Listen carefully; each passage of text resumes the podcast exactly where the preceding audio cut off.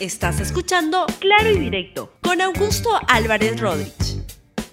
Bienvenidos a Claro y Directo, un programa de RTV. Ayer el presidente Pedro Castillo dio un mensaje a la nación a las 8 y 30 de la noche para referirse a temas económicos principalmente. Quiero explicarles por qué desde mi modesto punto de vista fue un mensaje decepcionante. Empecemos dándoles cuenta y que ustedes estén al tanto, si no lo han visto, de los puntos más saltantes de este mensaje del presidente Pedro Castillo. Comenzó diciendo que el gabinete ministerial está en constante evaluación. Véanlo. Mi gabinete está en constante evaluación. Todos los servidores públicos tienen el deber de trabajar arduamente y de manera transparente.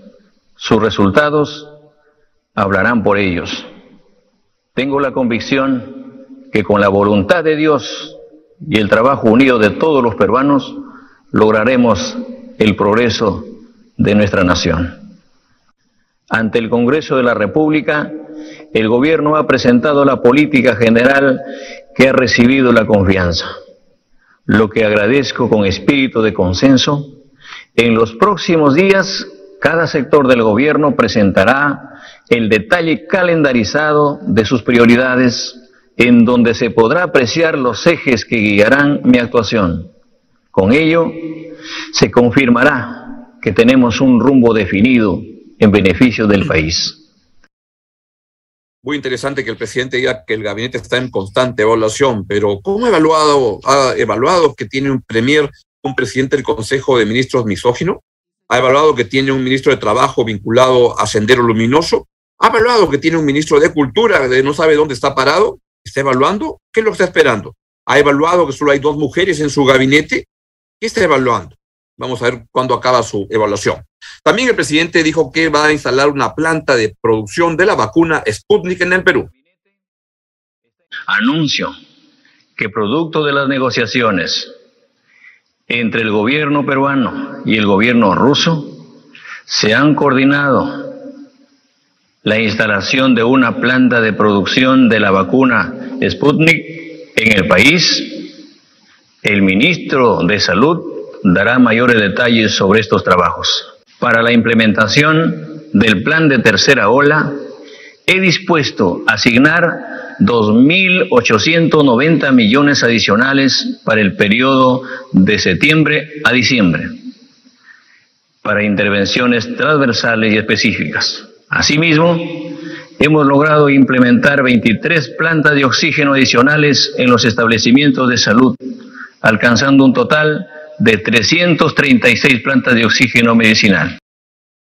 Interesante, yo la verdad quiero que la vacuna llegue, la verdad que no me, este, cuando me hablan de instalar una planta, esto va para, para largo, será pues cuándo ocurrirá, pero además lo que me gustaría estar enterado con respecto a esta instalación de esta planta, y ojalá que eso esté informado, es qué licitación se realizó para que la vacuna Sputnik sea la, la seleccionada, cuántas propuestas de distintos gobiernos se evaluaron conforme a ley para elegir esta vacuna. ¿Fue a dedo o cómo es la cosa? ¿O es que el presidente se siente este, tremendamente vinculado con Rusia y entonces cree que por ahí van las cosas? Ojalá todo esto sea con transparencia y con orden. Pero lo que yo este, espero es, sinceramente, es que la vacuna este, esté a tiempo. Y quisiera, este, en este punto, sí, saludar algo interesante, que es lo que ha dicho el ministro de Ceballos, y por favor, si van al último punto que está en la, en la pauta, pero lo quiero este, adelantar, que esta declaración del ministro Ceballos de esta mañana, donde dice que el tema de las vacunas tiene para largo y que se está trabajando, pero que anuncia que está llegando un paquete importante de vacunas. Escuche por favor al ministro Hernando Ceballos de Salud. Hemos contestado afirmativamente, hemos recibido una comunicación del gobierno ruso para poder iniciar directamente las negociaciones desde el punto de vista comercial y también el análisis de la transferencia de biotecnología para hacer realidad eh, esta, esta importante noticia de poder producir esta vacuna en nuestro país. Ya sabemos Entonces, lo que tenemos, eh, ministro, son contactos preliminares, hay una intención de ambas partes, pero evidentemente esto tomará su tiempo. Claro, no es una no es un tema que se va a resolver en poco tiempo, pero recordemos que las experiencias de la producción de la vacuna en Argentina, en Brasil, en la India han sido realmente bastante bastante breve ¿no? en, los tiempos desde que se iniciaron los contactos, las tratativas y se empezó a producir esta vacuna. Ya Argentina lo está haciendo, ¿no? Y esto ha sido en un plazo, claro, no inmediato, pero este, de manera inmediata este, ya se, se cristalizó en nuestros países la producción de la vacuna, ¿no? Así que de todas maneras es una buena noticia empezar a recorrer este camino que nos, nos produciría un cierto nivel de independencia de, los laboratorios que ya sabemos que es este, muchas veces complicado conseguir la cantidad de vacunas que nosotros quisiéramos como país. Creo que en el campo de los procesos de vacunación me parece que el gobierno está haciéndolo este, bien, que está avanzando bien y enhorabuena porque eso es lo que se requiere con urgencia. Otro punto importante del mensaje de anoche del presidente Pedro Castillo se eh, refirió al, al, GLP y ahí dijo que ah, va a incorporar el GLP al Fondo de Estabilización de Precios de los Combustibles para contener su alza. Escúchelo usted mismo. Esta pandemia, la familia peruana ha sufrido el impacto de los cambios económicos globales que han repercutido en el precio del gas y otros productos. Por ello, hoy suscribo el decreto supremo que incorpora el GLP al Fondo de Estabilización de Precios de, Combustible para disminuir los precios.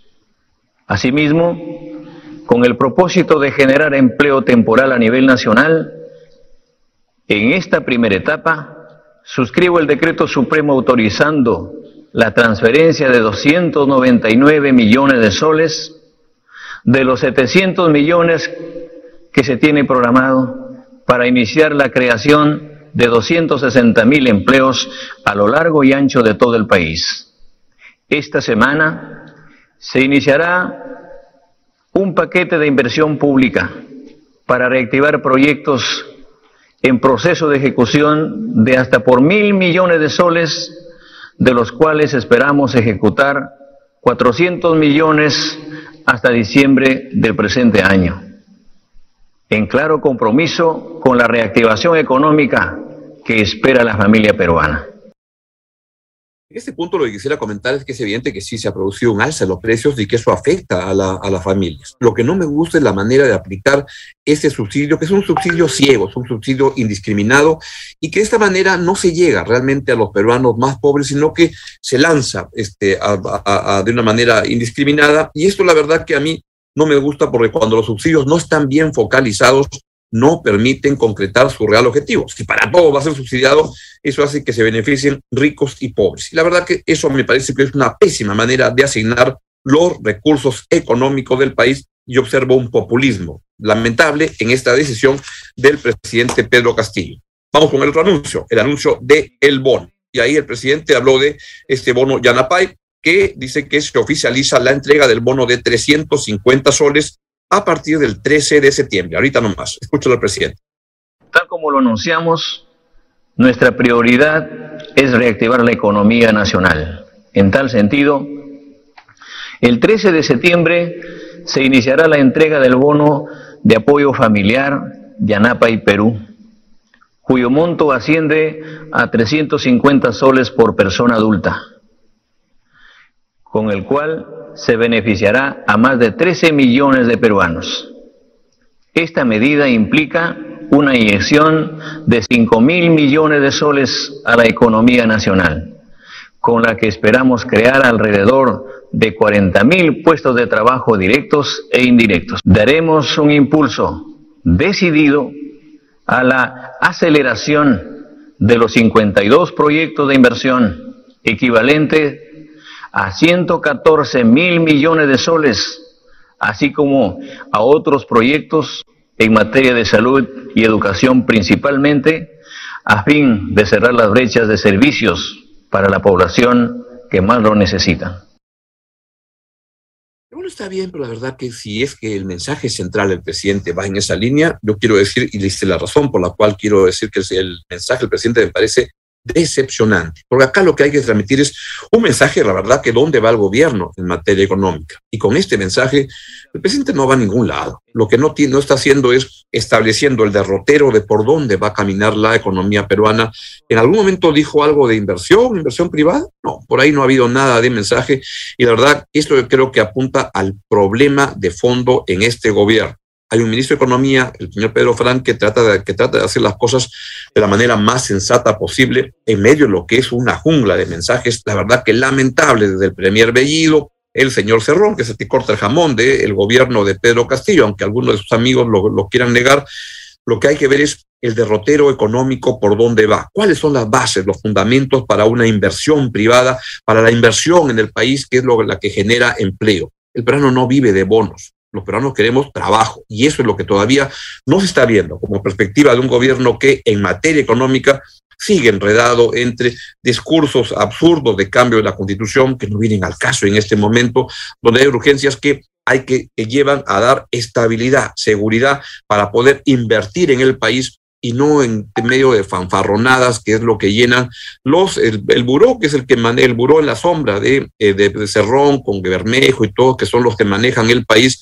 y respecto de lo cual el presidente no da ninguna señal. Y la verdad que también tengo que lamentar es que este, hubiera sido una magnífica ocasión el mensaje de ayer para al señor Bellido, sacarlo del gabinete, sacar a Bellido, sacar a, a Maraví, sacar a tantas personas que le hacen mucho daño al gobierno porque le dan una aureola de mediocridad en la gestión y un aroma a anfo del terrorismo que es lamentable y penoso. De eso no dijo absolutamente nada y creo que hay mensajes que hay que dar y por tanto creo que más por lo que no dijo que por lo que dijo, que tampoco es que esté tan bien por las razones que les he dicho, me parece, desde mi modesto punto de vista, un mensaje decepcionante.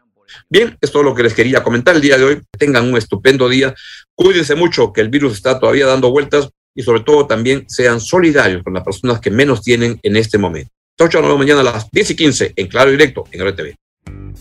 Gracias por escuchar Claro y Directo con Augusto Álvarez Rodríguez. Suscríbete para que disfrutes más contenidos.